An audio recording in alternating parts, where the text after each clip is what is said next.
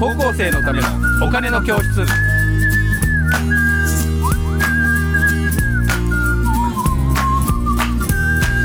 はい皆さんこんにちは。高校生のためのお金の教室のお時間です。えー私が MC の山下です。そして福眼経済塾の小笹俊一です。はい、小田さん、今日もよろしくお願いします。はい、で、今日のテーマはですね、これです。時価総額、ね、株式の時価総額とよく言われてますけど、あと、はい。PBR とは何でしょうというテーマなんですけど、はい。えー小田さん、これについて教えてください。かしこまりました。はい、あのーシリーズでね株価の評価をどうするかということをはい株価評価シリーズ。はい。第三弾。あのーはい。これもね PR に次いでよく聞かれるものでまた英単語で嫌になっちゃうんですけど PBR だと。はい。いうことですね。えっ、と株価純資産倍率と言いまして、はい、ちょっと次のスライドいきます、えーそうですね。えっ、と PBR、えー株価純資産倍率という概念を理解するためにはですねまずあの時価総額というものを理解しないといけないので、はい時価総額の説明からいたします。はいで時価総額はえーここに書きましたように株価かける発行済みのえー株数ということになりまして、要は例えば、えっと、100円の、えー株価のついているものが、えー10株ありましたらば100円かける10ですので、えー1000と1000円は1000円が時価総額になるとなるほど、なるほど。いうことですね。100円の株価が、えー発行済みが10株出してたらば時価総額が1000円となりますと。いうことは、えー、と PR というのはですねあ、えー、と株価というのはもともと PR×EPS という話を、うん。えー、とシリーズでしてましたので、うん。利益かける、えー人気かける株数うん、というものが時価総額というようになります。でこれはあの毎日あの株式市場は開いておりますので、うん。日々刻々株価は変わるんですけども、うんうん。まあ、大体これは日本の企業の大きい順から並べてありますランキングがですね、はい。日本取引所グループがえー出していましたので、はい。これですかな先月、ね、7月29日時点での数字ですけども、えーこういうふうにトヨタソニーキーエンス、はい。三菱 UFJ 銀行、はい。KDDI というふうに並んでまして一番大きいトヨタで大体34兆円ぐらい34兆円、すごいね。うんなすごいんですよ。へでソニーで14兆円とーか。はいうふうにこうどんどんどんどん並んでいると。あ、なるほど。いうことになります。これはあれですか、えーとはい。ちょっとすごい単純な質問ですけど発行済み株数っていうのは株数っていうのは誰が決めるんですか？たくさん株を吸っても買ってくれる人がいないと紙切れですよね、あてかか紙切れというか、まあ、株価が下がっちゃいますよね。下がっちゃうのか出しすぎると先下がっちゃいますよね。そうすると株の株数を決めるのってどういうふうにして決めて決まっていくんですか？株数はやっぱり事業会社側が出せるはずですよ。事業会社側で決められる。そしたら株数をどんどん発行してもいいけど、うんそれによって株価が下がっちゃうかもしれないってことですね。そうですね。ああなるほど、そうすると逆逆に株を発行してうん資産を集めようと思ったけど、うん株価が下がっちゃったからああんま集まらないっていうこともあるってことですあか。というかあのあれですね。あのそうかちょっと言い方が悪く間違えたですね。あの100例えばねあの株を10株僕が発行して、うん私が、えー起業したとしますようね。んでまたあの10株発行して、うんえーそれを今度山下さんに買ってもらったとしますよね。うんそうすると私のあの持ち分比率がうん100%だったものが50、50になる50、50になっちゃうんですね、はいそうすると私が好き放題できた経営ができなくなりますよね。あそうか。物申す株主が出てきたと。うん。ですから、あのーどんどんどんどんその一株の利益も希薄化していきますし、うん。自分のやりたいよりもできなくなってしまうから。ああなるほど。だから株価をこうあの無秩序に株式を発行するということは、あのいろんなそういう縛りからあのされないことになってる。それはもうできないですね。普通に考えると。だからそうし発行していったらなんか誰かに買われちゃう可能性もあるしそうそうそうそう。で株価も下がっちゃうかもしれないから、やっぱそだからそうすると株式数っていうののやっぱり適正なものっていうのが、はい。みんな今の市場には出てるっていうふうに考えていいってことなんですか、ね？まああのえっと、別のシリーズでごご紹介しますけど、はい。あの株数がちょっと出過ぎてるかなと思った時には、はい。あの自社株買いというのをすることができたりしてね。それを自社株買いっていうんですか？なるほどなるほど、ほんで自分のところにまた戻しといて、で他の株主さんが、まあ、あんまり買わないようにっていうか。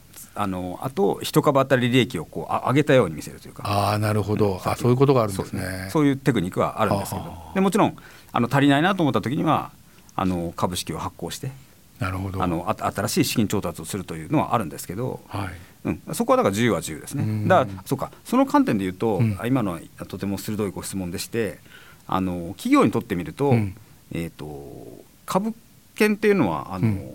自分たちの通貨なんですよね。そうですよね。通貨です、ううん。んでも通貨の価値が下がったらあんまり意味もないかそうそうそう、えーまあよく銀行が、ね、円をすりすぎると 円の価値が下がると言われるようにね、まさに今。株券も、そうそうすりすぎるとやっぱり価値が下がる危険性があるということですし価値が高く上げられていればその株式交換で今企業買収ってできますからあの他の企業を変えちゃったりするってことですよね。そうですよね、うん、ちなみにここに出てるあのキーエンスとかって、はい、今一株むっちゃ高いじゃないですか。何万円もするじゃないですか。ね。ね、こんなの普通100株、ね、最低株数だと俺買えないじゃんみたいなぐらいの高い差なんですけど。いやそうそうそう。あのユニクロもそうなんですよ。この8番目のねファーストリテイリングなんか何万円とかね700800万900万ないと買えないんだ、ね、そうそうなんですよね、うん、ねなんかそういうのとあとトヨタとかと何千円じゃないですか一株。そうですね。ですからせいぜい2 3 0万で確か買えたはずですねそれはなんかなんかその理由があるんですか？その一株あたりの単価が違うとかうんこれはねあの東証とかあの取引所はねここに書いてある取引所は、はい、あの買えないから、うん、これじゃあ、うん、あのあ安くね50万円ぐらいから買えるようにしろっていう指導はしてます。あやっぱそういうのあるんですね、うん、100株で50万ぐらいから買ってよと。そうそう。で1株5000円ぐらいの感じがいいんじゃないのっていう指導があると。それは言ってると。ただうんとこれは明確には事業会社側は言わないんだけどあのやっぱりやりたがらないところがあるんですね。であの一つはね、まあ、一応事務的なものとして例えばあの、うん、株日数増えますでしょ、はい、そうするとほら例えば大変、ね、郵送が大変だとかね、はい、株主総会の案内を送ったりとか。そう。そうそうそうっていう見方が一つあるしなるほど。僕はその考え方が主流なんだけどもう一つやっぱあると思ってて、はい、あの価格が下がると、うん、安易な売買が増えるとは思うんですよね。要は短期売買が。あ短期売買がね、うん、それはあんまり良くないですよね企業にとっては。そうそうですよね、うん、であその誰そのアメリカではロビンフッドと言われるんですけど、はい、今回のコロナショックでものすごい短期売買の人たちがいっぱい出てきたんですよ、ね、あそうなんですか、そういう安い株を売ったり買ったりするね。だそうなっちゃうのがあのー、なんか企業側から見たら何のメリットもないなと。何のメリットもないですよね、うん、確かに。であのあれなんですよね。その例えば証券会社私はマネックスですけど、はい、あの今ミニ株っていう制度がありますんで買えないことはないですよ。例えばユニクロも多分あの1株から買えるはずですから7万円ぐらいから8万円ぐらいから買えるはずですよ。その議決権はないですけどね。あそういうのもあるんですね、うん、そうそう。じゃ一応株を持ってるっていうふうにはなれるっていうことそうですそうです。なるほどなるほど。であの私たち勉強してきてるようにほら積み立て投資っていいわけでしょ？はいはいはい。ですから本当にそこまでしてユニクロ欲しいならば、うん、あの半年に1回その8万円ずつ買っててもいいわけですよね。そうですよね、えー、それもありますよねい。つかは到達するわけですので。そう100株になるかもしれない、そうですね。ただアメリカ株の方がやっぱ単位株は安いので、これを下げろという議論はありますね。アメリカの株の方が1株が安いんですか？本当にもうそう数万円で買います。あ、そうなんですね。はい、それはなんか理由があるんですか？アメリカはそういうふうに市場がそうしろっていうのが、なんか指示が出てると。出てるのかな？前にうんそうだなアマゾンアマゾンなんかは何百万円しかないと買えませんでしたけどでもアマゾンもねアマゾンテスラも分割してますもんね最近。アマゾンテスラアマゾンにしてもテスラにしても。分割してる。分割してますから、はい、あの単価はそんなに高くなくなったはずですよ今。その分割っていうののちょっとことが多分あの分かんない人がいると思うんで分割ってどういうことですか？株式を分割するっていうのは。分割するっていうのは例えばあのさっきのファーストリテイリングユニクロですと、はい、800万円ぐらいしか買えないんですけど、うん、えー、それは多分100株だからですね、はい、100株だからえー、800万円ぐらいしか買えないんですけど、うんうん、えー、これから10株から買えるんでするとあ80万円ぐらいから買えると。あそういうのはできるんですか？えっ、ー、とねそれをやるうん、それをだからこの間のさっきのアマゾンだとか、はい、テスラはしてるはずだしなるほど。あの日本でもそれをする会社はあります。ちなみにですねあの私あの神戸物産業務スーパー、はい。えー、の株を持ってるんですけど、はい、途中でなんか連絡が来て、うん、株式を分割しますと、はいはいはい、まだ100株持ってるけど200株にしますあ1対2ですねっていうこういうのはこれどういうことなんですか？これは。これこれを行われて。あれもやっぱりこれ一回株価下がるんだけどあの株数は倍になってるから、うん、最初に増えたっていうような話があってですね、うん、あれはまさにあのそれは分割とは違う。あの議論いや同じ話ですね。同じ話、うん、なるほどなるほど。議論あのあだからそうか。厳密に言うと今私がさっき申し上げた100株が10株から変えるとちょっと違いますね。100を200にしたりするのが分割ですね。あそれは、じゃあそっちの方が正しいということで。すね。そうそうそうそう。なるほど。うん、だそういうやり方もあるししてる会社もありますし、うん、確かスパークスじゃなかったかな。今度あれじゃないかな。単位株今3万円ぐらいで買えるけど今度30万円にするって言ってる気がしたな。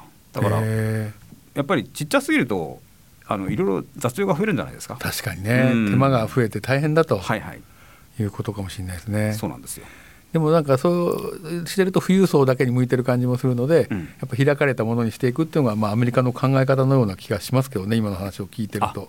もちろんそういう面があるんでね。なんとなく絶対それはね、うん、公のものでもあるし。そうですそうです。うん。なんかこの公共性みたいなところとのバランスなんでしょうね。はいそう思います。これがだから、えー、だから時価総額っていうのはなんか、えーと、その株価かける株数っていうのでで今だと例えばテスラとかがあの多分一番日本世界で一番大きかったりするわけですよね。それでねそう、はい、アメリカの資料もですねアメリカ資料がある。準備したのが次の。あ次のページ。なんですけど、ね、アップルこれがだから、はい、えー、このこの順番でしたね。これがね先月末ぐらいだったかな。やっぱりそんなに前じゃないデータですので。アップルマイクロソフトアルファベットはグーグルですね。はい、はい、アマゾンテスラですね。すごいですね。バークシャー・ハサウェイだからその次バフェットなんですね。本当だ、うん、でこれがですよ、はい、私が間違えてないと思うけど billion dollar ですから10億100億。そうですね billion でしょだから2兆ドル2兆ドルあるということはだからやっぱり300兆円近いんですよ日本で、ね、そうか確かに、うん、だから日本の企業ってやっぱ桁が違うんですよね。うん。よくあ、まあのトヨタですらアメリカ企業から見れば簡単に買収できてしまうと言われますけれども、うん、やっぱりアメリカの資本主義って大きいんですよね市場はね。そうかでかいんだもう,、うん、はもう桁が違うということですね。そうですそうです。だから本当アメリカはあの、ね、資本アメリカ型資本主義の元祖みたいなところですから、うん、えー、か時価総額を上げる経営をずっとしてきたということですね。うん、うんし、まあ、あのそれに裏付けとなるあの利益がやっぱりものすごく出てるということですね。そうですね、はい、でもやっぱこれ見るとやっぱもう完全に世界中を相手に商売をしている企業が、ねうん、あの上位に入るっていうことですよね。そうですね。だから国内だけを見てるとやっぱりそそれはある限界があるよっていうことになってくるわけですよね。いやあるんですよ。あのこの間ほら最近話題になってるのはあのアイスタイルっていうねアットコスメの会社がの一株ですがアマゾンになったアマゾンがね、アマゾンとなんかあの一緒にやるらしいですね。そうですよアットコスメはねあの日本のアマゾンを目指すって言ってた会社なんですけど そしたら本当にアマゾンに買われちゃったっていう。あじゃあよかったかもしれない。いやよかったかもしれないですけど。なるほど。アマゾンがだからそのアットコスメ用のあのサイトをアマゾンが作るらしいですあそうなんですか。ええ。ー、あじゃあ、まあ、ね、あ。のイインターフェースうまいですからねアマゾンね。いやそう買いやすいですからね。はい、そう、ね、そう本当に。そういうことが。でもそんなのだからこのアマゾンのね146兆円から見たらもうねお小遣い程度でこう多分愛されるわけですよ。でもこの前アマゾンがあのルンバっていうあの掃除機の会社もねあの買ったって言って、何を目指してるんですかねアマゾンは。アマゾンはでもだからいやあれはルンバの空間情報が取れるんでしょ？ああそういうことか、えー、ですからこの家のね。掃除機を買うわけじゃなくて空間情報を取ってそれで全部アレクサなんとかやってっていうふうにややるように考えたのかな、うん、アレクサ掃除してって言ったらルンバがウィーンって動き出すみたいなことですよねいやそうそうそうだからあのルンバにアレクサを乗っけるっていうあそうか。もう絶対あるな。昔から絶対思って思ってるんじゃないかとアマゾンファンは言ってたみたいですね、はい。うん、まあ私も毎日アレクサのからニュースを聞いて天気予報を聞いて朝起きてますけど、ね、はい。っていうことがいっぱいあの時価総額で比べるとまああのアメリカが圧倒的に強いね。すごいですね。ということはちょっとまず忘れてはいけないというあたりもちょっと寄り道になりましたけどお伝えしておきました、とても素敵な資料ありがとうございます、いえいえそれで、はい、あそしてですね、えーと、いよいよ、はい、じゃ PBR に行くんですよ。これがで、えーと、今で時価総額はちょっと理解します、ね、時価総額まで分かると、はい、そうすると時価総額を、はい、えー、企業が持っている資産で割ったものが PBR です。資産はどどうやって調べるんですかこれは？それはねあの開示されてるんですよね、はい、あ。あの純資産はね言い換えるとあの資本とも言いますね。資本でもあります。あれですかその工場とか持ってるのもその資産に入るんですか？えー、っとねあれは固定資産だから、えー、資産なんだ。まあでもしし、まあ、資産にはなりますね。資産の一部ではあります。はい。なるほど、うん、じゃあ内部留保金とかその辺も全部含めて、まあ、そうですそうですそうです。それであの PBR が例えばだから時価総額がえっと100億円で純資産が100億円だと PBR1 倍なんですよね。あそうか、うん、でも時価総額が80億円で純資産が100億円だと PBR が0.8倍と。はいはい、い。うことになっちゃうので。日本の大きな企業で結構多いですよね。大き多いんですよ。あの PBR があの1を切る企業が。だから持ってるものの方がお金になってるじゃんっていう、ね。うん、あそうそうです。よ、え。ー、あれあれはなぜそういうことが起きるんですか？えっとねそこに行くとすると えっとどこに書いてあるかな。あ PBR1 倍は1倍割れはって書いてある、うん、えっ、ー、とまあまさに会社は解散した方がいいっていう話になるんですけどえっとまあ実際にはそれ起こりえないのですけどそうですよね、うん、今の話の回答でいうと一番下に書いてある話なのね。あの PBR というのは、はい、あの PR×ROE っていう話なんですよ。で説明ができるんで、はい、さっきのあのすでに勉強したのは PR ですよね、うんうん、人気ですよね、うん、人気かける ROE って言って、うん、あのこれはあの持ってる純資産をどれぐらいうまく使ってるか、はい、でを示す指数なんですよ。うんうんうん、でこの ROE が日本は非常に低いんですね。それは何？資産をうまく使えてない使えてないんです。ああ、うん、寝かせちゃってるところね。それは何？あのうまく投資をしてないってことか？さっきのアマゾンと逆ですよね。そうですね。えー、うん、なので PBR が低く出るんです。なるほど。でこれはさすがに問題だという話になってアベノミクスでやっぱなったんですよね。あ安倍安倍さんの時になったんですそうですあそうなんです、ね、それで伊藤レポートってあるんですけど、まあそこであの ROE は8%はないときついよねと言われて。まあ、日本もだからだいぶ PR はあの ROE は上がってきたんですけどね、うん、昔ほど PBR1 倍割れはあの多くなくなったと思います。それでもさっき見たあのアメリカの,、あの GAFA とかだとやっぱり30%ぐらいとかね、ものすごいスピあのものがあるんですよね。なのであの PBR が低い企業は日本は多いです。逆に PBR が一番割れてるっていうのは、はい、会社時代の資本はすごいたくさんあるわけだから、うん、実は株価が割安なんじゃないかっていうふうにも思う時が思ったんですが今、はいはいはい、本当は相対的に全世界から見ると日本の株が割安だからそうなっちゃってるんじゃないのっていうことはないですか？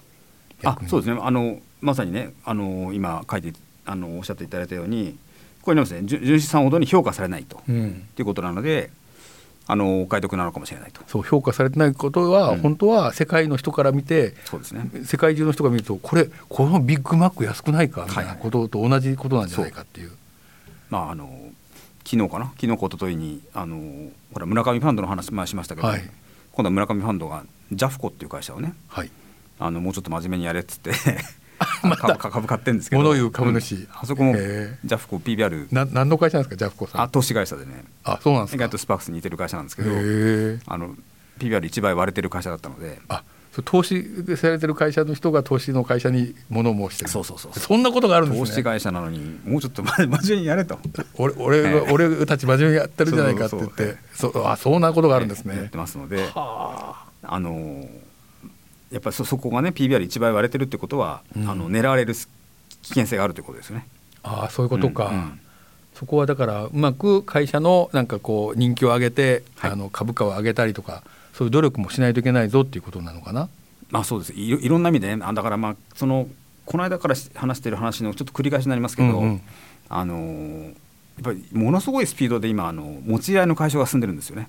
あの要は金融機関が持っていた株が手放されてるんですよね。なんかなあなあで持ってたっていうふうにね言うとちょっと語弊があるかもしれないけど、まあまさにそうですよね。あの銀行さん持っててくれたら安心だし、何かあったらお金貸してくださいねいう話ですよね。取引先が持ってた株を手放すとかね。それでも割と透明化が進んでるってことじゃないですか。割とそうです。えー、公共化になってるっていう。だそこは逆そこを逆にだからついてくるんですよね。物言う株主が。あそうなんですね。そうするとそれがなんか持ち合いがなくなってきてるで、うん、そうするとあのリアルなものが見えてくるからそれで、えーと、なんかこうした方がいいんじゃないかっていうふうにことが分かりやすくなっていくってこと？そうですそうです。つまり、あのー、この今スライドで説明しますとね、うん、あの理論的には ROE8% ないといけないなと思ってたはずなんですよ、うん、企業も。でもあの株主が緩いから、別に8%出さなくてもいいやと。あそうかそのチェック機能がないってことか。持ち合い持ち合いだと、うん、まあそこもね A さんもあれやからしゃあないやろみたいなね。なあなあみたいな感じがなくなってきてると、はいうん、ちゃんとやりましょうよっていうことですね、うん、そうですそうです。ああそっかそっか。だからそこはなあなあじゃなくなったということでなるほど。あのこういうことはやっぱ増えるでしょうね。やっぱりそう時代が変化してきてからそうなってきてるんですよね。うん。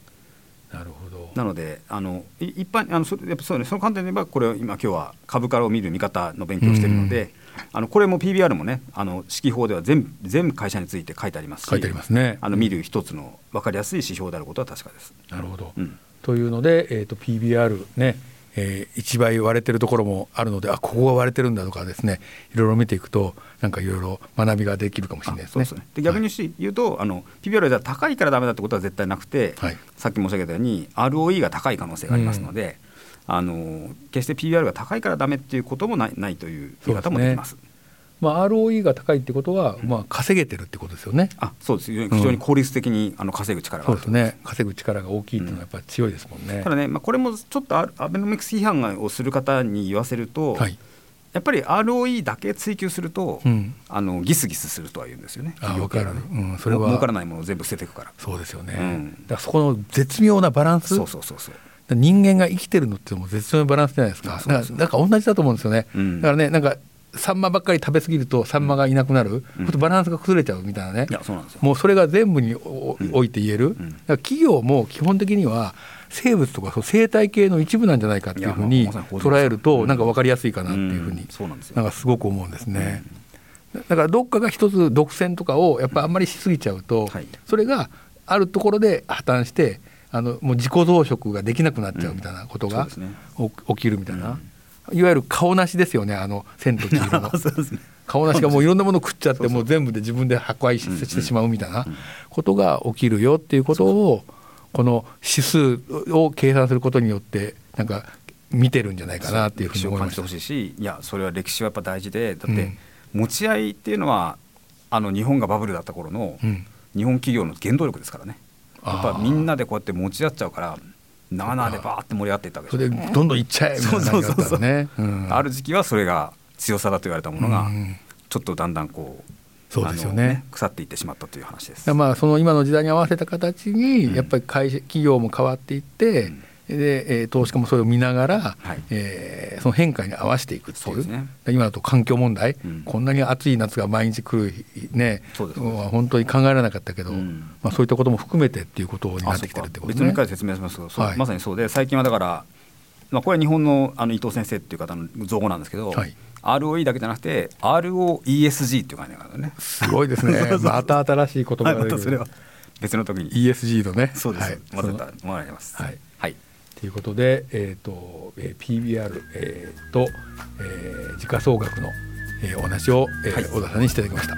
えー、ということで、えー、今日もありがとうございました。ありがとうございました。はい、では皆さんさようなら。皆さん分かりましたか、えー、私もうろ分かりかもしれません。長いで 聞きました。